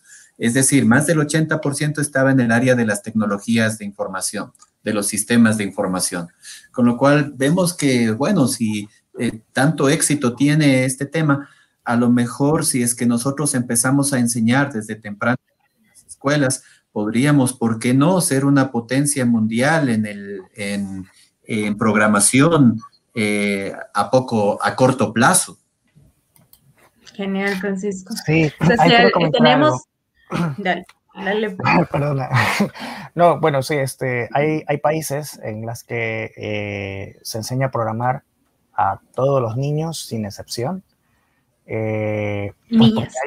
y niñas, porque hay una industria, ¿no? Porque hay una industria. Y, y, claro, no con eso vamos a decir todas las niñas y los niños que se gradúan o que salen de la escuela van a pasar a, a la industria. No, pero abarcan a todos los, a, toda la población, digamos, eh, y alguien se va a enganchar y va a querer, va a querer seguir este, eh, en esa línea y ser parte de la industria. Eh, pues, y, los demás, pues, que no, simplemente, pues, fue un proceso de formación para sus vidas, ¿no? que les va a servir igual para cualquier otro ámbito. pero países que consideran generar una industria, esto se lo toman en serio, ¿no? Sí, así es. O sea, el tema es cada vez más importante, digamos, ¿no? Cada vez entra eh, a lo largo de, los currículos o de todos los programas. A ver, vamos a seguir con, ya para ir cerrando. Bueno, eh, tenemos dos preguntas, pero una me parece que ya ha quedado contestada porque la, la creo que es Human, la digital, nos decía sobre las experiencias de lenguajes, qué experiencia qué lenguajes recomiendan para introducir la programación de niños y niñas. Creo que ya lo mencionó también Francisco, lo mencionó Emily, ¿no? el tema de Code, de Scratch, eh, eh, mm, y bueno, algunos de los que quedaron eh, mencionados a lo largo del, panel. Y bueno, si desean, luego agregan algo sobre el tema, pero ya ha quedado mencionado. Y otra em, pregunta que me parece que podría sobre todo responderle a Francisco, es eh, qué perfil deben cumplir los docentes para enseñar a los niños y niñas. O sea, qué perfil, porque, bueno, veamos, ¿no? Sabemos que entre lo que hemos hablado y que también lo mencionaba Diego antes de salir, es, la importancia de, justamente estas metodologías o, o, de los docentes involucrándose, no solamente los docentes de computación, pero bueno, hablemos en general sobre qué perfil debe cumplir el docente en este rol. Eh, bueno, dentro de lo que nosotros usamos eh, para la programación estaba aprendizaje basado en retos. Creo que los docentes deberían de conocer nuevas modalidades, metodologías de enseñanza-aprendizaje. El aprendizaje basado en retos nos dio muy buenos resultados. Eh, asimismo, el docente debería de tener conocimientos de programación o de computación para que pueda hacerle fácil el poder autocapacitarse o capacitarse en estos lenguajes de programación gráficos, que son muy sencillos de entender. Realmente la, metodología o la forma en la cual están desarrollados ayudan mucho para que se puedan transmitir los conocimientos, sobre todo de pensamiento computacional. Y de allí, dentro de los lenguajes, bueno, yo recomiendo mucho Code o Scratch, pero también hay un lenguaje de programación con lo cual que nos que, no, que hemos estado trabajando que se llama Swift Playgrounds, que es desarrollado por Apple y permite aprender a programar eh, y diseñar aplicaciones para iOS, eh, para Apple Apple Watch o Apple TV, que también es muy interesante y que los niños, los jóvenes pueden programar de una manera muy fácil algunas, algunas aplicaciones, sobre todo juegos o para televisión o para dispositivos, tecnología vestible, en fin, de Apple. Entonces, eso creo yo que sería importante comentarlo. Sí, Francisco, y en esta línea también, bueno, eh, creo que, mm, que, también al perfil se refería, eh, supongo que también pregunta, yo creo que no hace falta que sea un docente solamente de, de tecnología, ¿no? Que ya haya, eh, sino que viene la, la capacitación docente y de hecho debería ser una formación de los docentes y de el programa en general de, por ejemplo, a nivel de política pública, ¿no? Esta capacidad, toda esta alfabetización digital, porque la alfabetización digital en docentes también es fundamental. Y ahí lo puede decir Cristian, que también, de hecho, eh, no es, digamos, ingeniero en sistemas, pero que eh, prácticamente ahora enseña Scratch sin, sin haber sido, digamos, en esa área, ¿no, Cristian? Sí, eh, bastante interesante lo, que acabas de decir, quise tocar ese tema. Es, falta esas políticas públicas porque va por ahí. Siempre es el debate, o sea, si un profesor debe tener la técnica y luego la docencia, o primero saber enseñar y luego qué enseña. Pero más, si ya tenemos profesores de, de, ciclo básico, digamos, se pueden ellos capacitarles y, y enseñarles herramientas Scratch, por decir algo, y esa herramienta la puedo utilizar como para cumplir para e, enseñar más, como una herramienta más, como una instrucción más. Eh, a mí, en lo personal, me han servido bastante los deberes, desde lo básico hasta universitario, que nos enseñaban, que nos pedían proyectos, que nos decían, por ejemplo, puede, podemos hablar del tema de la discriminación y, y me pueden presentar, no sé, una película, un álbum de fotos, un correo electrónico, perdón, perdón, o bueno, hay diferentes tipos, hasta una dramatización. Entonces, ¿por qué no? También podemos pedir un videojuego en Scratch un, una construcción paso por paso. Entonces, sería eso. Eh, se puede aplicar este tipo de, este, este, este, tipo de educación a cualquier materia. Podemos enseñar, como ya dijeron, biología, podemos enseñar geometría, matemáticas, historia, podemos contar un montón de, de sucesos históricos a través de un videojuego de Scratch. Entonces, sería por ahí enseñamos a estos docentes de bachillerato, de, perdón, de ciclo básico, utilizar esto, saberlo. No es necesario que sean programadores, porque se aprende fácil, está hecho para eso, es como jugar con Legos. Entonces, de ahí se puede seguir aplicando. Entonces, es, es eso tal vez lo, que yo quería decir. Eh, se puede utilizar como, como una alternativa de enseñanza. Chévere, Cris. Sí, yo también quería comentar algo, si me permites, María Cristina. claro.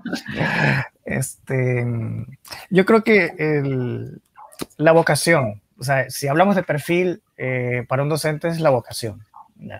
y, y, de hecho no, ni siquiera es necesario ser docente, o sea, puede ser eh, un padre de familia, eh, un tío, un sobrino, no sé, pero tener la, la vocación y tener en su interior esa, esa alma de niño, de niña, no, no perderla, ¿no? Es decir, tener la, la, viva la curiosidad, las ganas de aprender, de, querer aprender cosas nuevas, como lo hace una niña, como lo hace un niño. Eh, eh, eso como primera cosa, eh, antes de cualquier otra cuestión técnica, ¿no? De vocación, tener las ganas de enseñar, las ganas de aprender cosas nuevas, curiosidad. Y de ahí en adelante, pues lo, que sea. Así es. Y, para ir terminando, voy a hacer una pregunta que para que todos contesten, que, va a quedar, digamos, como varias preguntitas, pero conectadas. Em, primero, bueno, centrarnos en si es adecuado, si es adecuado eh, aprender a programar a temprana edad, qué riesgos quizás hay, ¿cierto? Porque supongo que también los habrán, o que, por ejemplo, Emily, qué riesgos ha encontrado y eh, a, cierta edad, o digamos si es adecuado en sí mismo. Y también creo que hay aquí gente viéndonos igual y, se preguntará dónde pueden los niños aprender a programar. No sé si conocen eh, iniciativas, ¿no? Eh, y justamente eso, pero no se olviden, a ver también si hay algún riesgo, alguna cuestión, alguna cosa negativa, porque también es algo que, suele eh, preocupar muchísimo. Entonces, eh, no sé quién desee empezar y, con esto pues que tratemos de, ya, porque ya nos estamos pasando, pero ¿quién desea empezar? Emily quiere comentar. Emily, ya. Eh, supongo que algo como negativo es con la parte de la frustración. Esto es lo cual va a pasar de ley en programación. Cuando no te salen las cosas, a mí me ha pasado. Y siento que en esa parte sí tiene mucho que ver eh, el padre de familia o el educador.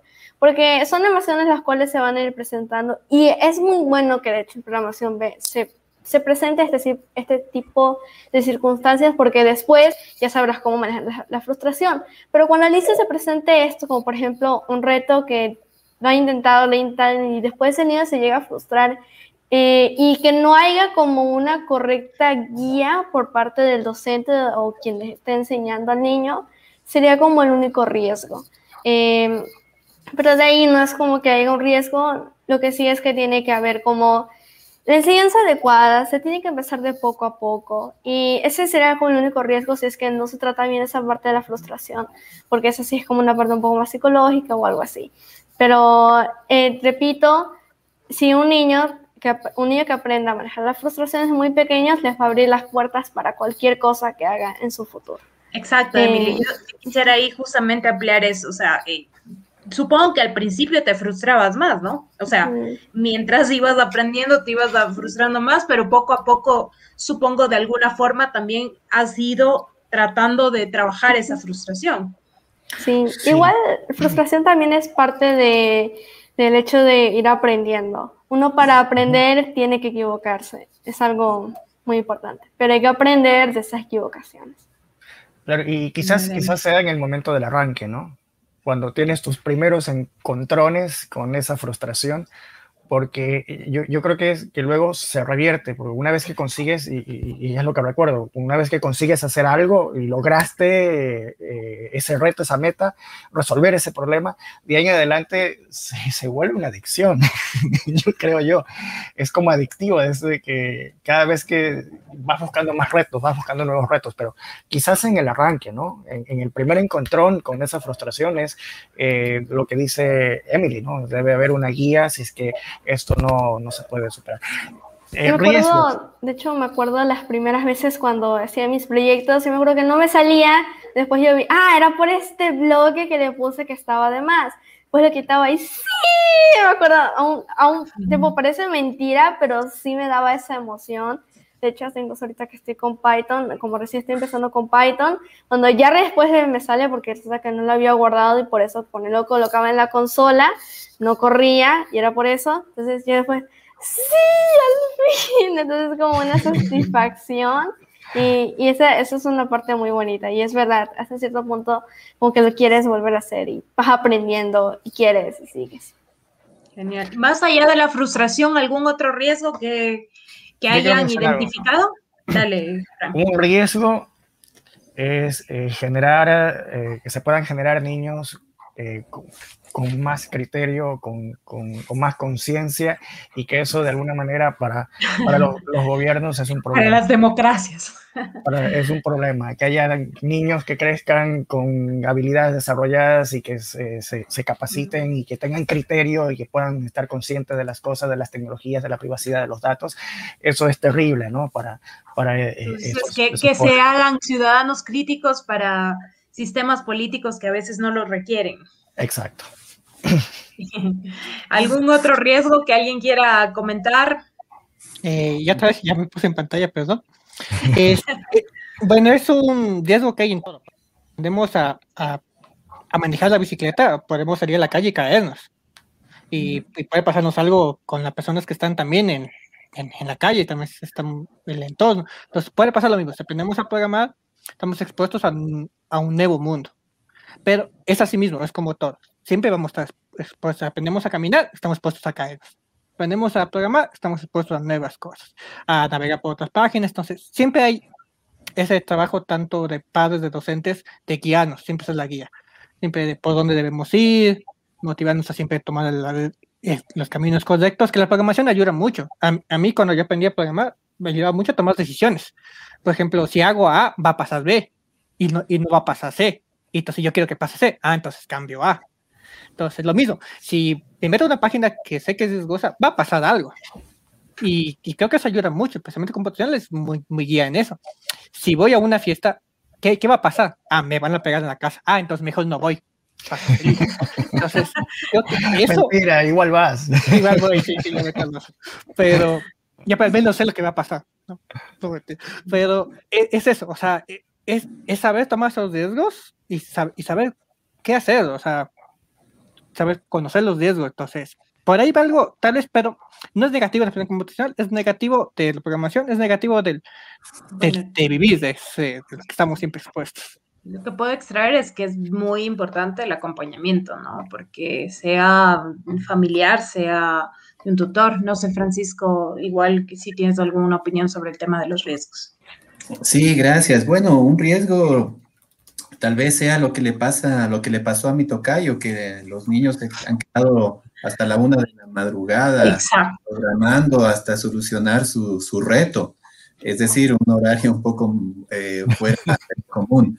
Pero en todo caso coincido con lo que comentan todos ustedes. Nosotros eh, utilizábamos este tipo de programación para escolares usando ambientes eh, divertidos para los niños, por ejemplo, Angry Birds, Star Wars, Minecraft, Frozen, en fin, y los niños estaban muy acostumbrados a trabajar en un ambiente, sobre todo en las escuelas uh, públicas o de escasos recursos, un ambiente gris con, donde los uh, profesores eran tristes o no les daban algún tipo de motivación o las clases no, sea, no eran eh, alegres.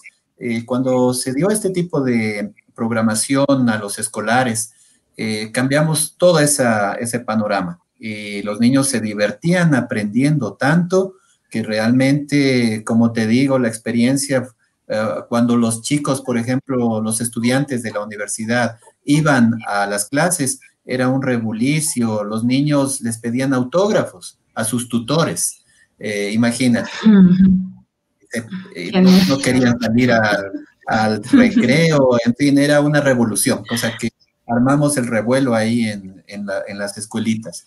Y precisamente coincido con Emily, los tutores tienen que apoyar, los padres de familia tienen que apoyar a los niños en este tipo de, de retos, en estos conocimientos que son válidos, que son muy útiles para el futuro, que les van a ayudar no solamente en una carrera si optan por seguir programación, sino también en la vida van a poder desarrollar aptitudes que les ayudarán a solucionar problemas que se les presente y asimismo ese pensamiento computacional que les permitirá tener esas herramientas para los retos de la vida real.